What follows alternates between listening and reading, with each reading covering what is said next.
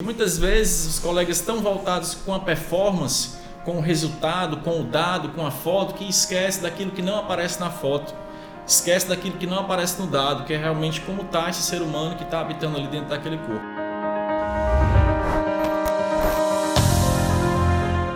Seja bem-vindo, pequeno gafanhoto. Esse é o podcast O Jogo da Vida, o melhor podcast do mundo, segundo a mamãe querida, e a gente não discute com a mamãe. Nosso objetivo aqui é fazer você vencer cada etapa do jogo da vida. Afinal, essa é a sua vida, o seu jogo, vença. Você se deve isso. Eu quero saber até onde eu e até onde você consegue ser.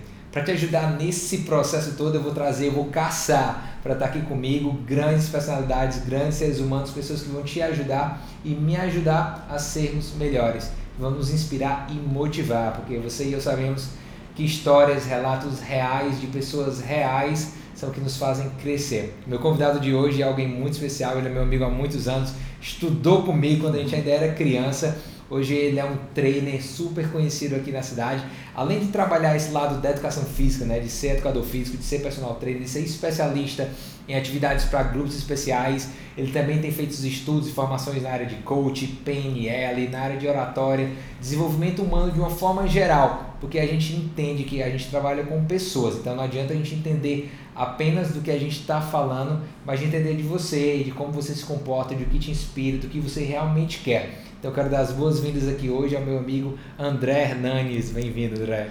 Muito obrigado, é uma honra para mim poder participar, né? Assim, desde o convite eu já fiquei muito lisonjeado porque já acompanho o seu trabalho e para mim é uma honra sempre que tenho a oportunidade de poder falar um pouquinho da minha caminhada, da minha experiência de vida, por onde eu passei, o que eu aprendi. Eu espero poder agregar para todos vocês que vão estar assistindo, escutando, de alguma maneira que o tempo que vocês vão gastar assistindo ou ouvindo esse podcast possa realmente fazer sentido e ter valor para vocês. A gente conversa, conversou muito aqui antes de conversar e eu achei massa, massa. Eu acho que a gente já perdeu umas duas horas de bom conteúdo por tudo que a gente conversou. E eu quero começar te perguntando uma das perguntas que é mais difícil de serem respondidas porque você trabalha com a saúde, você trabalha com pessoas querendo ter uma vida melhor, uma qualidade de vida melhor. Então, o que é saúde? Como é que a gente pode entender o que é isso? Pois é, eu passei muitos anos da minha vida fazendo essa pergunta e realmente me questionando, né? Eu trabalhei desde 2004 que eu trabalho, né, na área de educação física com pessoas, né? Trabalhei com fitness, né, que é uma área da saúde aí, digamos assim, da educação física, que é muito voltada para performance, né? Então, para mim, saúde era sinônimo de quê? De você ter um corpo bonito, ter um shape sarado, e por um tempo isso para mim fazia sentido. Até eu perceber que saúde era muito mais do que realmente ter um corpo bonito, ter um corpo sarado, porque eu percebi que muitos alunos, por exemplo, alunas que tinham esse perfil dito como a beleza perfeita, o corpo perfeito, não eram pessoas felizes. E não sendo pessoas felizes, eram pessoas que tomavam medicações para ansiedade, depressão. Já tive vários casos de alunos que realmente tinham uma beleza dita muito bonita pelo padrão que era imposto, mas que eram pessoas que tinham insônia, que não dormiam bem, que tinham sérios problemas de saúde, e eu comecei a perceber que de fato saúde era muito mais do que isso. Então hoje eu entendo saúde como um conjunto de coisas, um equilíbrio entre corpo, entre a saúde do corpo, da mente e do espírito, né? Eu consigo entender saúde como esse conjunto de coisas que nos faz fazer parte Legal. E o que é que as pessoas procuram e o que é que elas realmente precisam? Porque essa é uma, é uma pergunta para mim muito válida. A, a primeira resposta, na minha opinião, ela nunca é válida. A gente tem que ir umas 5, 7 camadas abaixo da pele para entender realmente o que é que aquela pessoa está procurando. Né? Porque quando ela chega, estou querendo perder 10 quilos, isso não é realmente o que ela quer. Então, como é que tu consegue? Porque tu tem um conhecimento muito amplo. Ah, eu até, eu não sei, tu vai me dizer agora. Tu, tu eu não vou dizer gastar, né? Mas tu investe mais tempo estudando a educação física em si ou o ser humano? Hoje eu diria que eu invisto mais no ser humano, porque pelo tempo me formei em 2006, né? Então, de 2006 aí eu diria que até 2013 eu estava muito focado em curso voltado para performance, para o corpo, para treinamento de força, para treinamento funcional. Então, quando chegou de 2013 para frente, onde eu comecei a fazer o meu primeiro curso de coach, fiz as formações em PNL, hipnose, foi que eu fui entendendo que isso tinha um papel assim muito mais importante até É, do que aquele papel que estava relacionado, porque é entender o que de fato faz com que a pessoa faça, né? Que é o que a sua pergunta é justamente o quê? Muitas vezes, no momento da avaliação inicial, quando eu vou começar um projeto com qualquer aluno, onde a gente senta ali para ter essa conversa, eu pergunto sobre os objetivos, quais são suas metas, quais são seus objetivos, e o aluno ele realmente fala e eu começo a fazer questionamentos, né? Começo a cavar mas por que, que você quer perder 10 quilos? E a pessoa muitas vezes ela nem sabe, não, porque meu marido, mas é, é por você, é por ele, é para quem, é uma viagem. Então muitas vezes a pessoa nem sabe por que, que ela quer aquele objetivo. Né? Então eu vejo muito esse papel de utilizar esse conhecimento que eu tive do ser humano. Legal. Para que a gente possa fazer primeiramente com que ele, porque é só ele que vai saber, né? Certo. A gente coloca situações, faz perguntas para que através desse autoconhecimento interno dele ele busque essas respostas, né? E aí muitas vezes o aluno consegue ver, perceber realmente a importância daquilo, daquele objetivo e a partir disso ele vai seguir. Então eu me vejo como alguém que está ali incitando para que ele consiga no seu interior, no seu íntimo descobrir as respostas que ele às vezes está buscando e nem ele mesmo sabe. É, Landré, isso aí é, é fantástico, é super raro, né? Acho que por isso que você tem sido um profissional tão, tão bem requisitado e tão bem comentado na cidade, exatamente porque eu, eu sabe que eu viajo o mundo todo, eu trabalho com dança, então já fui para mais de 30 países. Antes disso eu trabalhava com karatê e uma das coisas mais raras que existe é um profissional, seja na, na nutrição, seja na educação física, seja na dança, se preocupar primeiro com o que o cliente, o paciente quer e realmente deseja. Porque as pessoas já têm aquela ideia do que é o certo e do que é o errado e o que as pessoas procuram. Então, se, se o paciente chega lá para ti, ah, eu quero perder 10 quilos, tu já vai dizer, ó, eu tô vendo aqui, você tem que perder a 15. Porque essa é a meta ideal, segundo Os sei lá quem, segundo os dados, ou às vezes os dados agora são o Instagram, né? O que a gente vê no Instagram são os novos dados É é, é, e eu vejo isso na dança, as pessoas começam a ensinar antes de perguntar que tipo de dançarina a pessoa quer ser. Então, quando tu desenvolve essa área que tu já tem desenvolvido há tantos anos, tu se torna capaz de entender o ser humano, aí sim você está pronto para trabalhar com o ser humano. Na minha opinião, as pessoas saem da faculdade totalmente despreparadas para trabalhar com alguém, porque elas entendem da matéria, Isso. mas não em si da pessoa e do que aquela pessoa precisa atingir. Então, tu tem trabalhado hoje com que grupos de pessoas? Porque tu já teve uma jornada em diversas áreas, né? Qual tu se diz especialista em quê? Quem é que tu quer realmente ajudar? Qual é o problema que o André quer resolver? É, hoje eu realmente eu, a minha comunicação hoje e os meus atendimentos são voltados quando eu falo da minha comunicação nas redes sociais, né? Tá.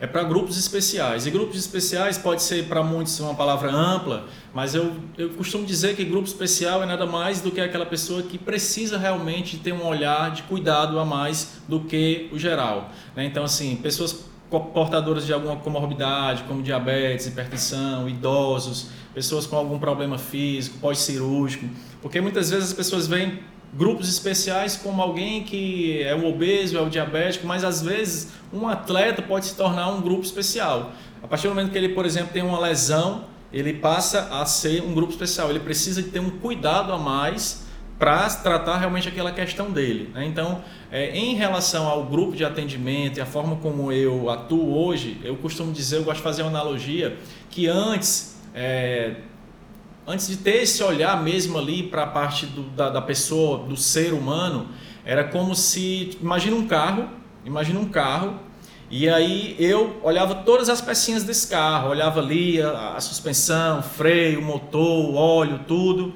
Era como eu enxergava ali, no caso, aquele aluno, né? era como o carro. E hoje em dia, depois que eu descobri que mais importante do que as peças do carro é o motorista, é para onde o motorista conduz esse carro, foi que eu tive esse olhar realmente de olhar quem está conduzindo, né? quem está conduzindo esse carro, né? como é que está essa pessoa, como é que está a vida dela. Então, muitas vezes, a gente, dentro do treinamento, você programa uma periodização, tudo bonitinho, faz um treino. Imagina que naquele dia você vai fazer um treino com intensidade alta, um treino metabólico, e de repente, quando o aluno chega, que você olha para ele, se você não tiver esse olhar e não identificar que o aluno não está num dia bom para fazer esse treino, você vai forçar o cara a fazer um treino que ele não está preparado. Às vezes ele está num dia que ele só queria botar para fora, ou falar um pouco, ter uma conversa. Então a gente, enquanto profissional que trabalha com saúde, precisa ter esse olhar, olhar nos olhos do aluno para poder realmente saber conversar, perguntar, né? Então assim, é, eu não gosto.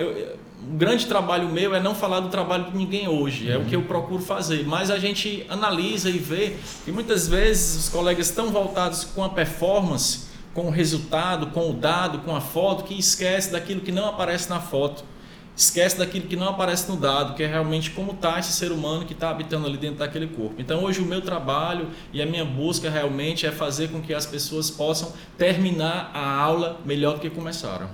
Legal. André, é, eu acredito sinceramente que tu é uma inspiração não para educadores físicos, mas para as pessoas em geral, porque tu passou por uma jornada de autoconhecimento muito grande que fez tu revolucionar toda a tua forma de ensino, de ver a tua profissão, de se posicionar nas redes sociais. Tu fala muito sobre essa conexão corpo, mente, espírito e antes de tu conseguir passar isso para os teus alunos, tu teve uma transformação individual, né? Então, é tu, o que tu passa para eles é o que tu realmente vivenciou isso. e tu acredita, porque tem muita gente aí vendendo uma hipocrisia muito pesada que é, é exatamente isso. Você vende aquilo que você não pratica, que você não acredita, você só está jogando para os outros. Então fala um pouquinho para a gente, porque todo mundo que está assistindo a gente agora, que está ouvindo a gente agora, ou pelo menos quase todo mundo trabalha com alguma coisa, tem uma certa quantidade de autoconhecimento. Como é que tu virou essa chave? Como é que tu buscou essa evolução e o que se influenciou na tua carreira? Na verdade, as coisas meio que acontecer, foram acontecendo até um certo ponto, né? Assim, o start dessa, dessa virada na forma de olhar a profissão e na forma de olhar para mim. Foi mais ou menos em 2013, eu tinha me separado, né, da mãe do meu filho e eu estava passando por um momento bem conturbado assim, mentalmente falando. E aí um grupo de amigos me chamou para fazer um curso e eu não sabia nem do que se tratava, mas eu fui fazer esse curso e assim, foi um momento ali onde eu pude passar três dias numa imersão e sair de lá tendo olhando para coisas que até então eu não tinha visto. E a partir dali eu vi o quanto era importante ter esse olhar, principalmente para as coisas do meu passado. Né? Eu não sei se você lembra, a gente estudou junto lá enquanto criança e quando eu fazia o karatê ali com 10, 11 anos de idade, eu precisei parar porque eu tive um problema no meu quadril. Eu precisei fazer uma cirurgia, onde naquele ano ali, mais ou menos na quinta série, eu fiz uma cirurgia no quadril, eu tive uma doença rara que os médicos na época demoraram muito para descobrir. Eu tive uma artrose no quadril esquerdo e isso gerou assim para mim sérios sérios traumas e sérias consequências, porque naquela época não tinha bullying.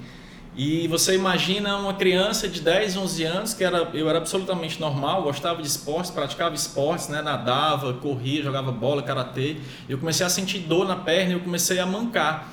A artrose, ela tinha, ela já ocorria um desgaste no meu quadril e eu sentia muitas dores. A minha perna já começou a ficar uma perna maior que a outra, eu tive uma pequena atrofia.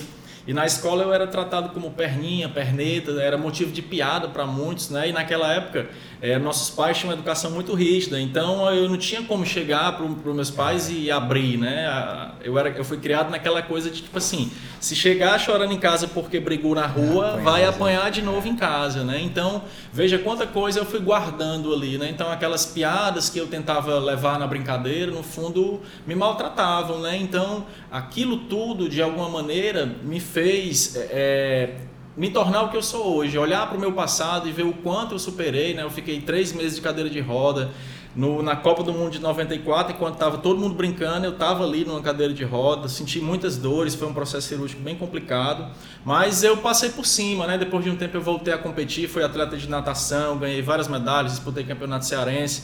E aí depois quando comecei a estudar, ensino médio e tudo aquela coisa, tive que deixar a natação.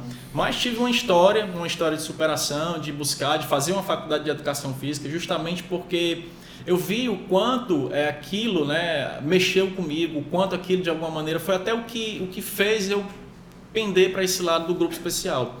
Por eu ter passado, eu fui grupo especial, né, eu fui uma pessoa que precisava de cuidados especiais. Então só eu sei o quanto é difícil Legal. alguém depender de alguém, né? Então assim, para fazer atividades básicas, né? Eu precisava da minha mãe para tomar banho, para ir no banheiro. Então isso fez é, é, é, me despertar na educação física, porque eu já trabalhei com emagrecimento, já trabalhei com muita coisa, como eu estava falando aqui antes da, da gente entrar no ar foi justamente é olhar para a minha história, olhar para trás e, e, e, nas minhas meditações, pratico meditação diária, eu estava um pouco confuso sobre esse lance do propósito, né, de como eu pude, para que caminho eu tinha que seguir na minha profissão. A educação física ela tem um leque de possibilidades. É.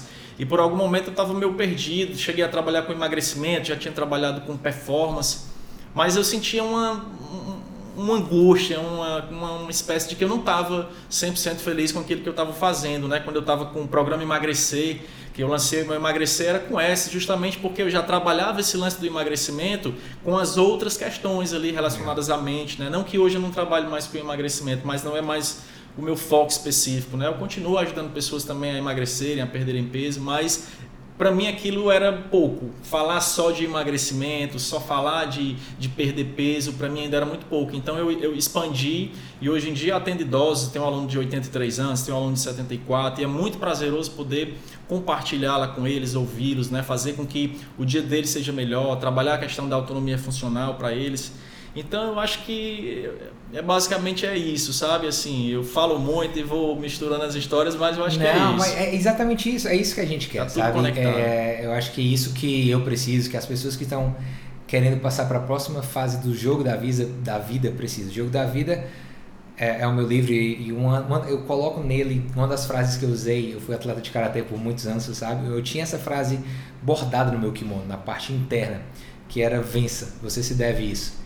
Então eu lia isso antes de competir, porque eu sabia o quanto que eu tinha treinado, eu sabia o quanto eu tinha me sacrificado e o quanto eu tinha que dar o meu melhor ali.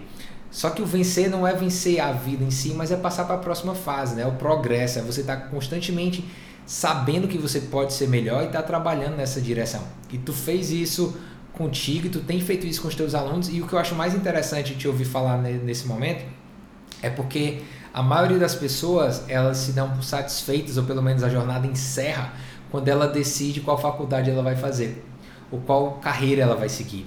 E tu se mostra 100% maleável, né? E é assim que todos nós somos, porque até quando você decide uma faculdade, você se forma em educação física, depois você faz uma especialização, você continua ainda com aquela dúvida, né? Isso é o autoconhecimento, né? Essa Isso. pergunta constante. E agora? Tipo, a educação física. E agora? Tem tantas áreas da educação física, mas e agora? Eu escolhi isso, eu escolhi ser personal, mas você ser personal de quem? Qual o problema que eu quero resolver? Isso. Porque mesmo que, que a gente tenha escolhido uma área, eu resolvi, vamos dizer, ser escritor porque eu escrevi um livro, mas eu não quero escrever qualquer livro. Eu não quero escrever livro de ficção, eu quero escrever livro de desenvolvimento pessoal, dentro do que eu acredito. E tu continuou trabalhando para conseguir entender, antes de ajudar alguém, conseguir entender quem é que você quer ajudar, né? Isso. Tem, tem uma história que é, é muito legal, que fala quando você está no avião, né? E entrou aquele momento, eu sempre confundo a palavra dispersorização, alguma coisa assim, que as máscaras caem, você tem que botar primeiro em você antes de botar em alguém. Isso. Porque senão você vai desmaiar antes de conseguir ajudar os outros. E se você está trabalhando em uma área que você não está 100% satisfeito, você vai ter que mudar, você vai ter que se reencontrar para poder ajudar mais os outros. E agora tu se reencontrou, não sei se é para sempre, você também não sabe, né? A gente vai estar tá mudando o tempo todo, mas você está conseguindo ajudar muita gente. Então, fala que como é que tu está usando todo esse teu processo de autoconhecimento para ajudar os teus alunos não só a atingirem o que eles querem, mas a levar o processo deles de autoconhecimento. Sim. Eu costumo dizer que eu, eu, eu gosto muito de conversar, né? em momentos oportunos da Legal. aula. É, uma das coisas que eu falo é falar um pouco da minha história, né? falar um pouco de, do que eu passei, dos caminhos que eu trilhei e ouvi-los principalmente. Eu acho que o grande lance é ouvir o que os alunos têm a dizer, porque a partir do momento que a gente escuta o aluno, a gente conhece mais, né? Então, assim, eu gosto muito de conversar com os alunos, eu costumo dizer que a gente acaba sendo ali meio que um terapeuta também, por isso que a gente estuda e é, é. tão importante, né? Apesar de, infelizmente, muita gente não dá valor ali às cadeiras de psicologia, mas já na faculdade eu já gostava muito, né, de aprender, já tinha essa ciência da importância das psicologias, né? Porque a gente vai tratar com o ser humano e é algo muito complexo. O ser humano é algo muito complexo e diante dessa complexidade eu busco trazer algumas ferramentas, né? No momento de avaliação física, sempre eu procuro avaliar de forma constante, porque eu falo para eles da importância, né? Acho que a avaliação física é o momento onde eu estou ali no tete a tete, onde a gente vai ver os resultados, onde a gente vai sentar um pouco para conversar. E a partir dali eu gosto de utilizar alguns gatilhos, algumas coisas para fazer com que o aluno se sinta é, questionário de fato, que ele possa sair ali daquela coisa do deixa a vida me levar, a vida leva eu. Então a gente senta e determina, sem uma cobrança exacerbada, que é onde eu falo do lance do equilíbrio, né? Uhum. Muitas vezes, nem sempre você vai sentar com o aluno depois de um período de treino e vai ter um bom resultado, porque é, muita coisa pode acontecer. E é você também entender, fazer parte, abraçar o aluno e dizer, olha, tá tudo certo. Tá tudo certo, não tem problema. Você não é. conseguiu atingir o seu resultado hoje, mas isso não impede de continuar caminhando e buscar esse resultado. Né? Então, assim, quando você trabalha com um idoso, por exemplo, já de mais idade, que é um cuidado todo especial, é, para mim, por exemplo, uma avaliação que eu faço com a minha aluna de 83 anos é olhar para ela e ver como ela está sentando e levantando da cadeira. Então, se ela está sentando e levantando bem, isso para mim é um indicador de que aquele treino que a gente está fazendo está funcionando. Né? Então, assim, hoje em dia, como a maioria dos meus alunos são alunos de grupo especial, alunos mais velhos, eu procuro usar muito isso. Da minha experiência, é, das meditações que eu faço, por exemplo, geralmente é, quando eu termino a aula, quando em momento oportuno eu estou atendendo em casa, né, alguns idosos, eu gosto de colocar uma musiquinha e fazer um trabalho de respiração e às vezes sem eles perceberem a gente está fazendo um momento ali de conexão com eles mesmos, né? Então isso é, é, é de muito valor para mim porque eles são muito gratos, né? Então quando eu tiro por exemplo um momento final ali, só vamos só fazer uma atividade de respiração, porque às vezes a pessoa falar sobre meditação, falar sobre algo é, para algumas pessoas pode soar como algo tem um bloqueio com aquela palavra ou não conhece, as pessoas têm medo daquilo que não conhece. E respiração todo mundo conhece. Então, eu acho que a gente utilizando disso, a gente vai agregando mais, né? Então, às vezes eu digo, ó, vamos dar uma respirada aqui, cinco minutinhos, dez minutos de respiração. E eu acho que isso já é você está utilizando das ferramentas. Então, o que eu procuro fazer, eu pratico eu aplico comigo mesmo, na verdade, e eu vejo o que faz sentido. E eu demonstro para o aluno, eu falo o quanto aquilo fez diferença na minha vida. Né? Por exemplo, eu já tive problema de hipertensão. Depois de fazer uma sequência, de tomar medicações, de estar num nível de estresse muito alto, eu fui no médico eu estava com hipertensão. E o médico chegou para mim e falou: Olha, você vai ter que tomar essa medicação para o resto da vida. E eu saí dali com 36 anos me questionando: Poxa, professor de educação física, tomando remédio para pressão, tomando remédio para dormir porque estava com insônia. Então, tudo isso que eu passei, diante de tribulações, de separações, questões pessoais que eu passei, me fizeram realmente amadurecer. Né? Então, eu passava por aquela, por aquela tempestade e, para mim, o grande lance foi realmente quando eu mergulhei nesse autoconhecimento. E a meditação foi a ferramenta que eu encontrei, de fato, que casou comigo, que eu não deixo de fazer. Hoje eu sinto falta quando eu não faço. E nessas meditações foi justamente que eu encontrei, me encontrei na educação física, olhando para mim, olhando para o meu passado, olhando para a minha história. E hoje é isso que eu tento passar para os alunos, né? Tipo assim, é o quanto eles é, muitas vezes estão dispersos né? Então eu tento trazer o aluno para o agora, para o dia. Né? A gente muitas vezes a gente escuta muito o aluno no nível de cobrança muito alto. Uhum. Né? Então palavras assim muitas vezes, ah, é porque está tudo. Né? Então assim quando o aluno chega muitas vezes com, a, com aquela fala de lamentação, de dor, a gente recebe, a gente acolhe, mas ao mesmo tempo a gente tenta levar para o aluno que mesmo diante daquela adversidade, se ele olhar para o lado, ele vai ver mil coisas que ele tem para agradecer. Então eu vejo muito isso. Quando eu saio de casa para dar aula, eu sempre tenho um mantra que é como é que eu, o que que eu posso fazer para que ao final dessa aula esse aluno realmente termine a aula melhor do que o que ele começou, né? Então esse é o meu desafio diário que e tu coloca em si a responsabilidade de deixar a vida daquela pessoa melhor depois da tua presença, né? Depois daquele teu momento. É, eu, eu, eu penso que eu sou um agente, eu, eu penso que eu sou uma ponte que Isso. eu vou ajudar ele a atravessar, é. né? Eu me vejo como que eu costumo dizer para eles, né? É, eu vi até o, o Rogério Senna agora depois do bicampeonato cearense, ele fez uma fala muito bonita que ele disse o seguinte: eu, eu, a gente vai lá, a gente treina, a gente dá o nosso melhor, mas quem entra em campo são os atletas, são os jogadores, então o mérito maior é deles. Então o que eu procuro dizer para os meus alunos é justamente isso. É, eu sou uma ponte. Eu estou aqui e o caminho já está traçado, mas quem vai caminhar é você. Né? Então, assim, para mim eu vejo, eu, sou alguém que estou indo lá como ponte. Legal. Né? Para estimular esse aluno a atravessar, mas ele precisa querer. É, e uma, uma, coisa incrível que tu falou, que a gente sabe, né? Você também tem estudado muito a mente, que a, a nossa mente ela é programada para procurar por perigos, né? Por coisas ruins, as nossas heranças neandertais e tal. Eu não me lembro ao certo, mas eu acho que a gente ainda tem 97, 98% do mesmo DNA que nós tínhamos quando éramos neandertais, né? Sim. Aquela coisa. Então, a nossa ideia de sobrevivência é ir para a selva e procurar o perigo. Ninguém tá vendo a beleza do pôr do sol, ninguém tá procurando uma flor mais linda, a gente quer ver se consegue ver o tigre que vai atacar para se proteger. E isso a gente traz pro dia a dia. Então as pessoas elas encontram coisas para reclamar o tempo todo.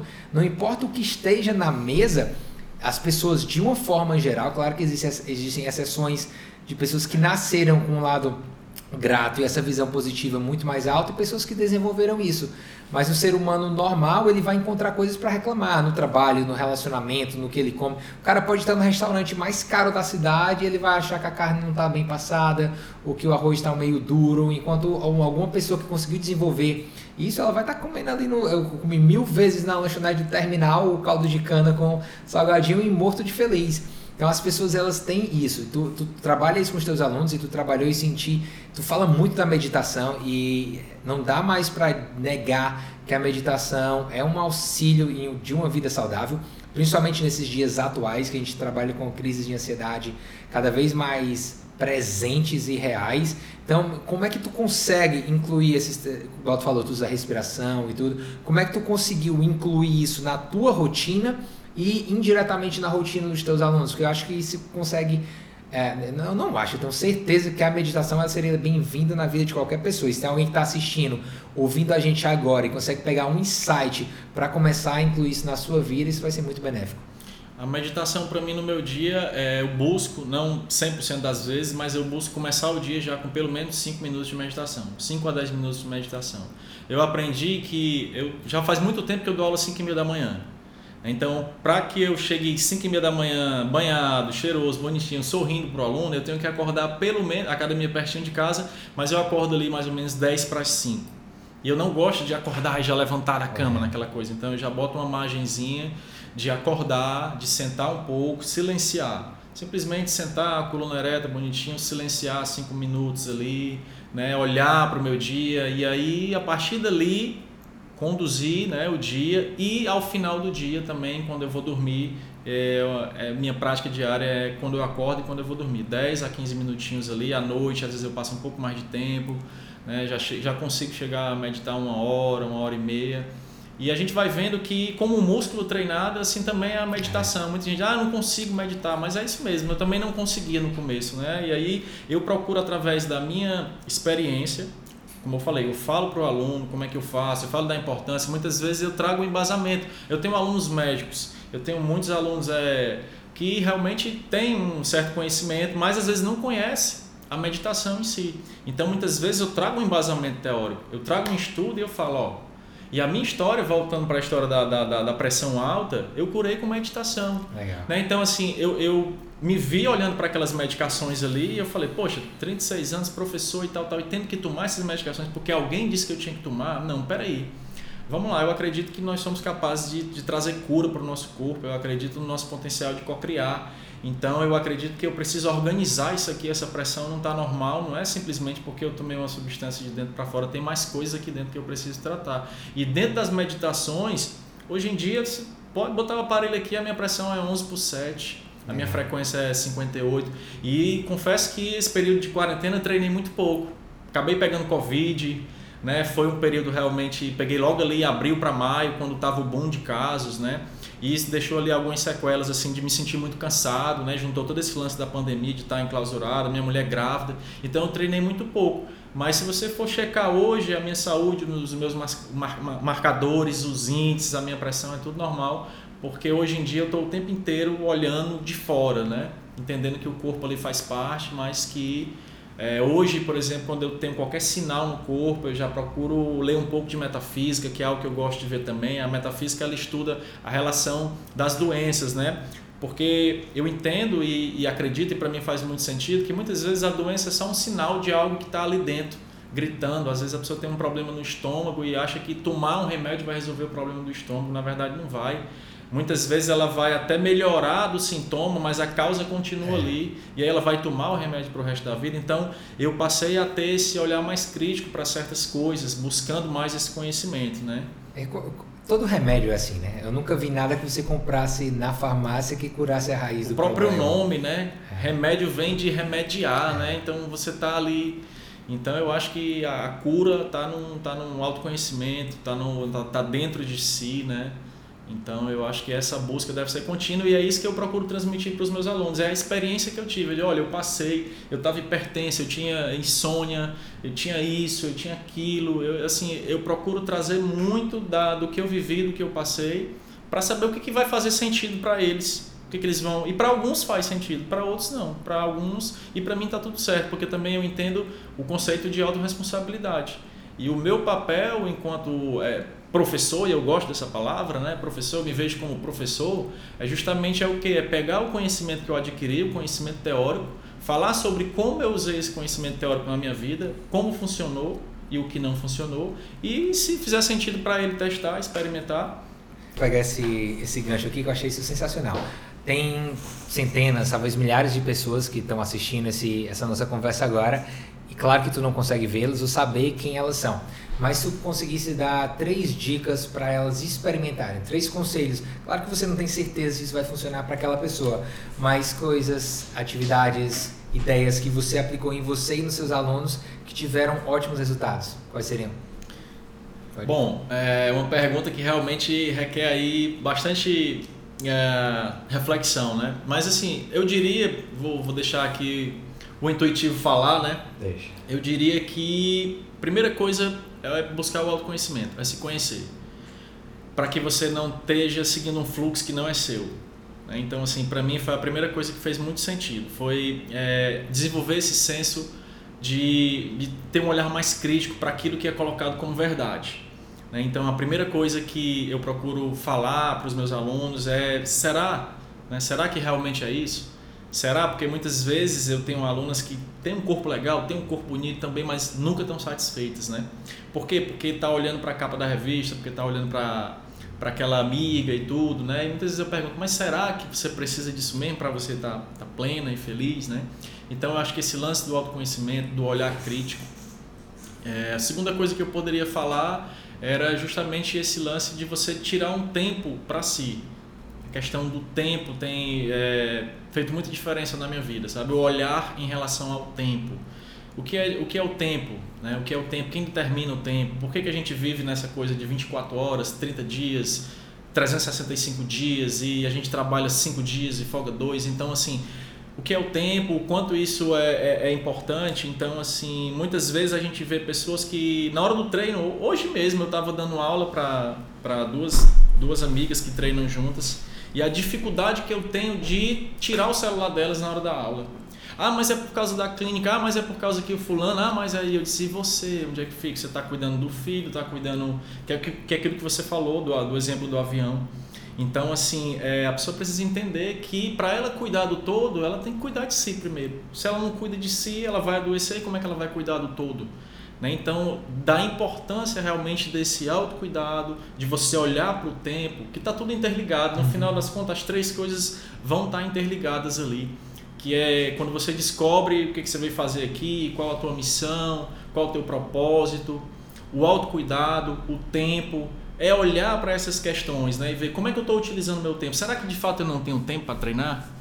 Será que de fato eu não tenho 30 minutos para treinar num dia de 24 horas? E, e aí, quando você pega, por exemplo, o celular dessa pessoa e vai ver quanto tempo ela passou somente no Instagram, você vai ver que não é uma falta de tempo, é uma falta de prioridade. O que é prioridade para você? Saúde é prioridade? Não é prioridade? Será que realmente só acumular bens vai te trazer felicidade? Ou você vai precisar é, adoecer ou chegar numa determinada idade onde você vai olhar para trás e vai se sentir, poxa vida, foi o que eu fiz da minha vida com tanta coisa acumulada, com tanto bem material, porque eu acredito que o que você leva daqui são as experiências. Então, se você não faz por onde as suas experiências, inclusive essa aqui como um bate-papo, se eu não consigo transformar isso em algo positivo, que valor faz viver? Qual qual sentido? Qual sentido da vida, né?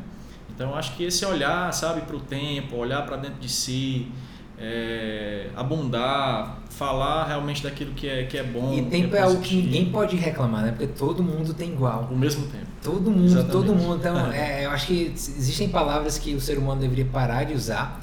É, frases, uma delas é eu não tenho tempo, porque a gente sabe que não é assim, não é assim que eu escolho usar o meu tempo. Uhum. Você pode usar a desculpa que quiser, né? Outra palavra é eu tenho que, eu tenho que, você não tem nada, você escolhe Então as pessoas estão tempo, ah, eu tenho que trabalhar. Você nem tem que trabalhar, você está indo porque você quer, quer aquele dinheiro, quer aquela satisfação, quer alguma coisa.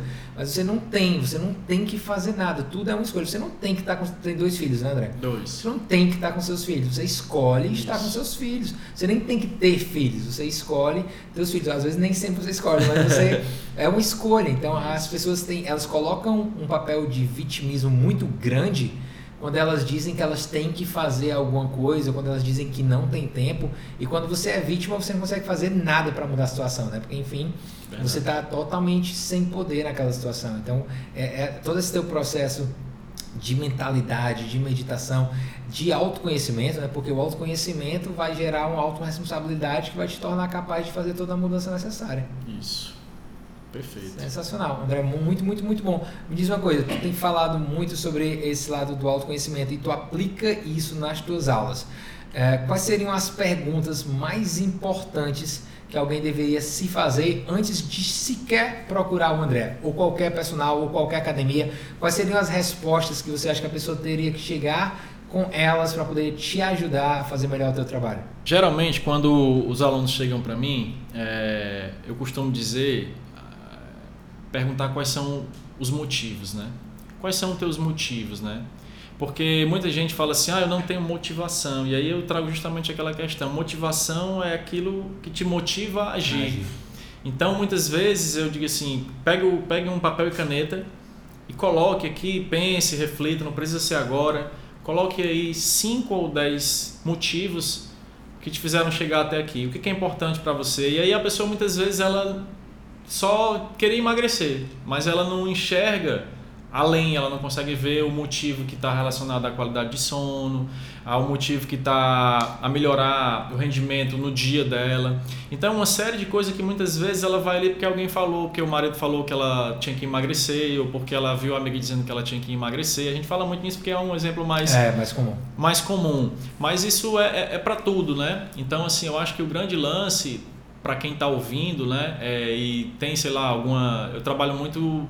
Um outro objetivo meu é justamente tirar o sedentário do sedentarismo, né? Então, você entrar no meu site, até vai ter uma chamada lá para tirar essa pessoa do sedentarismo. Então, muita gente às vezes tem até vontade, né? Pô, eu queria ir, mas eu não consigo, né? A pessoa fala, né? Mas eu não tenho tempo, como você falou.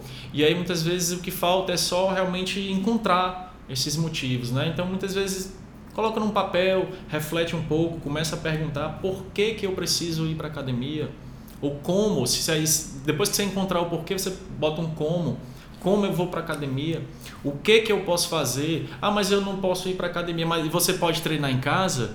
Ah, mas lá em casa, mas você tem um quarto, né? Então assim, é, hoje eu também me vejo como um solucionador de problemas. Nesse período de pandemia, é, é eu criei um TRX artesanal, que é um implemento que, que a gente faltou na internet, ninguém tinha.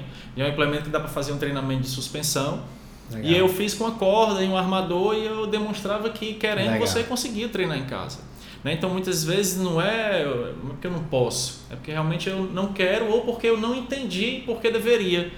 E aí muitas vezes é o que falta é justamente esse conhecimento, entender o quanto aquilo é importante para você. E às vezes a pessoa precisa de ajuda mesmo, precisa de alguém ali, ou seja, uma terapia, ou seja, um personal trainer que vai te ajudar a gerenciar melhor, organizar um pouco ali o teu tempo. Dizer, olha, você, você, você tem quanto? Você tem 30 minutos para me dar três vezes por semana para a gente dar esse start? Porque às vezes é o que precisa. Eu, uso, eu utilizo até um exemplo, não sei se tu já precisou empurrar algum carro. Deu um é. prego no carro e precisou uhum. empurrar um carro.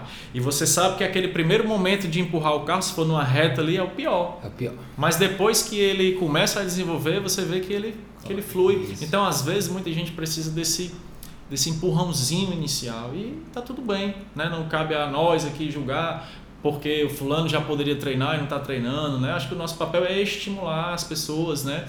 É ah, é porque eu tu vai me, tu vai me motivar, não. Motivação é algo seu, tá aí dentro, né? Eu vou lhe dar estímulos aqui para que você busque, né? Quais são os motivos que te levam a agir? Isso é a motivação. Eu falo muito para eles, né? No meu dia a dia é isso, é fazer com que muitas vezes eu tenho alunos que estão comigo há 3, 4 anos. E eu sinto quando eles às vezes estão desmotivados, assim, ah, e tal, vai para academia ali, mas eu tenho que ter esse olhar, de olhar o que está acontecendo na vida do outro. Então eu tenho que ter essa escutativa para tentar identificar se eu preciso jogar um estilo diferente, se eu preciso fazer uma aula na praia, se eu preciso tirar o cara de dentro da academia.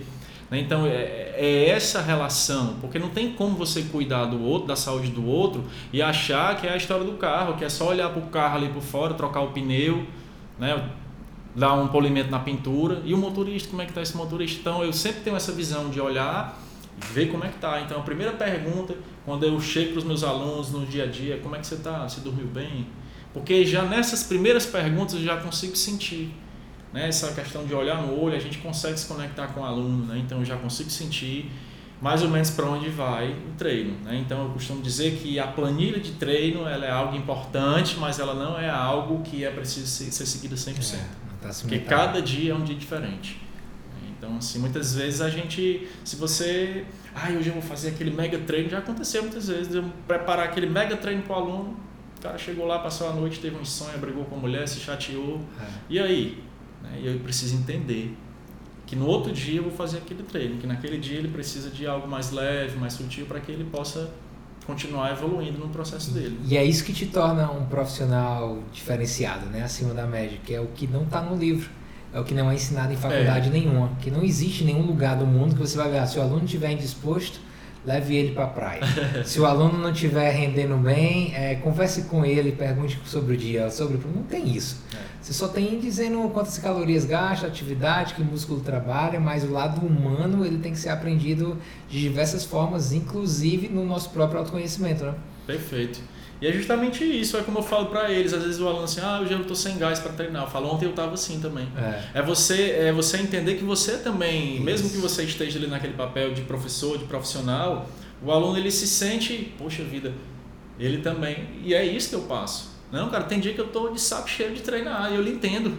É. Mas o que a gente pode fazer para contornar isso? Por exemplo, o que, que eu fiz para contornar a academia? Eu peguei a bike e fui pedalar. O que, que você pode fazer? O que, que você pode fazer, por exemplo, para é, contornar essa, esse problema que teve? Né? Ah, não deu para ir para academia tal hora, certo, mas será que dá para a gente fazer um treininho aqui online? Eu ligo aqui a câmera e dá para a gente fazer um, para dar uma movimentada, né? Então eu me vejo muito nesse papel de escutar o aluno e ver qual é o problema que eu posso resolver dele, né? De que forma eu posso agregar algo mais ali na vida dele. E eu acho que realmente é um dos meus diferenciais, né? Eu reconheço isso até porque eu busco isso continuamente, não é algo que eu é, sinta que eu a, a busca pelo esse conhecimento, a busca por realmente ser um, um profissional melhor, uma pessoa melhor, acima de tudo, é algo que tem me motivado todos os dias.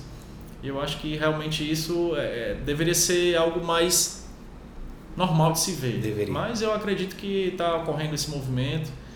É, eu procuro ser otimista, mesmo diante de tantas adversidades e coisas que a gente vê no mundo afora, eu, eu, eu gosto de alimentar uma, uma esperança de, de dias melhores, de uma sociedade mais, mais amável, mas que a gente possa realmente estar tá mais integrado mesmo com as partes do planeta que a gente habita. Né? É, e, está sendo, né? Pelo menos a forma como eu vejo. Ontem eu estava tava assistindo um seriado com a minha namorada, até comentei com ela. É, não existe época melhor para se estar vivo do que agora, né?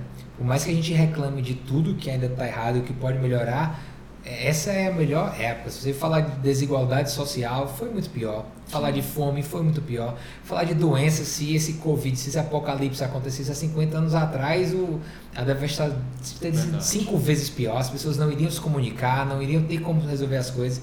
Então a gente tem muito para agradecer só por estar vivo agora em, em 2020, por estar fazendo parte dessa etapa da história. Verdade. André, assim, sempre foi sensacional, é sensacional te ter, eu sempre saio inspirado e com novos insights, bate-papo muito, muito bom. Para encerrar, eu gosto sempre de fazer um joguinho com os meus convidados, eu vou te fazer algumas perguntas, tu vai ter que me responder com uma palavra ou uma frase no máximo. Certo. Dá pra ser? Tá, vamos lá. Vamos lá. Qual foi o maior aprendizado que você teve dessa época apocalíptica aqui, desse momento corona? Então, acho que o maior aprendizado que eu tive foi justamente quando eu peguei o Covid, que eu me vi numa situação de medo, né? Porque tava morrendo muita gente e o quanto nós devemos ser gratos pela vida.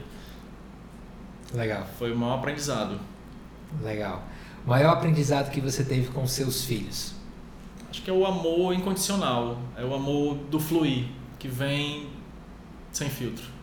Legal o que é que você ainda tu, tem, tu tá no jornada de autoconhecimento eterna, né? Então, o que é que tu gostaria de mudar agora que tu ainda tá trabalhando para isso? Eu digo que eu, eu digo que eu gostaria de mudar tudo, né? eu falo, tem características minhas que eu adoraria tirar, tem outras que eu adoraria colocar e todo o resto eu quero melhorar. Então, qual é aquela característica do André? Não, eu estou trabalhando para mudar isso aqui.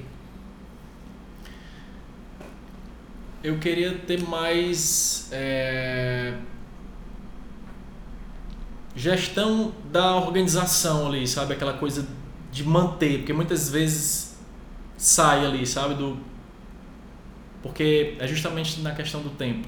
É essa organização do tempo. Talvez Legal. seria essa palavra. Organizar o tempo. A organização do tempo. Eu acho que é a busca, é essa, organizar melhor o meu tempo, para que eu consiga dentro de cada coisinha dar o meu melhor naquele tempo. Legal. Acho que é isso. Qual é a conquista que você mais se orgulha? Eu acho que a minha graduação. Eu vim de uma família muito humilde, então ter, ter, ter conseguido me graduar e, e ser o profissional que eu sou hoje realmente é uma conquista. Legal. Eu sei que tu adora, tu estuda muito e tu segue pessoas, não, não, não digo nem seguir nas redes sociais de hoje, mas tu aprende com mentores, muitos estão vivos, outros não mais. Se tu pudesse ter uma oportunidade de jantar com qualquer ser do mundo que não está mais entre nós, para ter um bate-papo legal, quem seria? Jesus. Legal. Jesus Cristo. Queria muito, é, se eu pudesse bater um papo assim mesmo para Show ver de onde vem tanta. Legal. Me ensinei a multiplicar o pão, meu chapa. Muito bom, muito bom. E com alguém que ainda está entre nós? Cara, eu acho que eu queria bater um papo com o Murilo Gun, sabe? Legal. Murilo Gun. Era um cara que eu acho que eu ia, que eu ia gostar muito de conversar com ele, trocar uma ideia e a gente eu tenho muita admiração por ele, pela história dele também. Legal. Legal, acho um cara bacana. É um livro que você recomendaria, que é todo ser humano deveria ler? A Escola dos Deuses. Escola dos Deuses. Sobre é. o que é? Cara, a Escola dos Deuses foi onde eu conheci a o ser, ter, fazer, de onde veio ali. Legal. Então a Escola dos Deuses é uma história do Dream, que é como se fosse um diálogo interno ali, uma história assim fantástica realmente que fala sobre essa questão da coragem, sabe, de, de empreender, de vencer o ego, de realmente estar tá acima ali, sabe, daquelas palavras que estão ali te bloqueando, tirar as amarras. Então é um livro assim fantástico, realmente que para mim fez fez muita diferença. Legal. Para fechar aqui, se você pudesse criar uma lei mundial que todo mundo tivesse que seguir, mas eu não estou falando necessariamente uma lei de política, de trânsito, não, uma lei, algo todo mundo teria que fazer isso ou ter esse valor, ou tratar alguém dessa forma que lei seria essa? Eu acho que era uma, era uma lei onde todos, por direito, tinham que ter seu. Todos tinham o mesmo direito a tudo, todos, né? sem, sem exceção, uma, uma igualdade em tudo. Sem distinção de classe, de cor, de credo, onde as pessoas realmente pudessem ser quem elas são, simplesmente de forma espontânea, sem precisar que alguém determine como é que você tem que ser, como é que você tem que se vestir, como é que. Né? Então acho que era mais ou menos isso. É, é igualdade. É igualdade. Fraternidade são, são lemas assim que para mim fazem diferença. Legal, show. André, é sensacional conversar contigo aqui. Muito bom. É, Para aquelas pessoas que querem conhecer mais sobre o André, que querem de repente ser teus alunos, serem teus clientes, onde é que elas podem te encontrar? É, hoje eu estou no andrehernandes.com.br, que é meu site oficial, e a partir de lá tem as minhas redes sociais, o Instagram, o Facebook eu não, confesso que eu não estou usando muito. Eu já cheguei a gerar muito mais conteúdo, né? até abrindo para você aqui, porque eu tenho feito um trabalho realmente de sair um pouco mais das redes sociais, porque era algo que produzir conteúdo, você sabe, toma muito, toma. toma muito do nosso tempo. E eu comecei a me questionar porque eu vi que eu gastava em média 3 horas por dia nisso e eu vi que 3 horas por dia em um ano são 45 dias. eu fiz esse cálculo e vi que 3 horas por dia produzindo conteúdo são 45 dias no ano. E eu comecei a me questionar e tenho produzido pouco conteúdo, mas tenho muito conteúdo já produzido. Né? No meu Instagram já tem muita coisa lá. Tem. E como eu tive filho agora, tudo muito recente, eu não estou produzindo muito conteúdo, mas já estou com o processo de voltar aí, já reorganizando o cenário e tudo para voltar a gerar conteúdo de valor, porque eu tenho um filtro muito forte para que realmente aquilo que eu poste possa chegar e fazer sentido na vida de algum de, de quem está vendo. Legal, André, é sensacional. Você que está ouvindo, você que está assistindo, segue o André lá nas redes sociais, porque por mais que ele diga que não esteja postando muito, é tudo que ele posta é muito válido, então a gente tem muito a aprender sobre autoconhecimento, autorresponsabilidade, sobre saúde, né? Então. André é... Hernandes Trainer lá no Instagram, vocês vão encontrar lá. E é isso, tem muita coisa lá sobre meditação, saúde, qualidade de vida e tudo aquilo que eu achei que faz sentido postar. Massa, Andrezão, obrigadão. Gratidão pelo Show convite, de bola. sucesso. Massa demais. Muito feliz é, aí pela essa Para você que está assistindo a gente, ouvindo a gente, muito, muito obrigado pelo seu tempo. É meu comprometimento caçar seres humanos incríveis como o André para colocar aqui na mesa para te ajudar a chegar a ser, se tornar, conquistar sempre, sempre mais é, se conhecer, como o André falou muito aqui hoje, né, sobre autoconhecimento, entender quem você é, quem você quer ser e trabalhar nessa jornada. Então, pequeno gafanhoto, beijo no coração, muito obrigado e a gente se vê na próxima.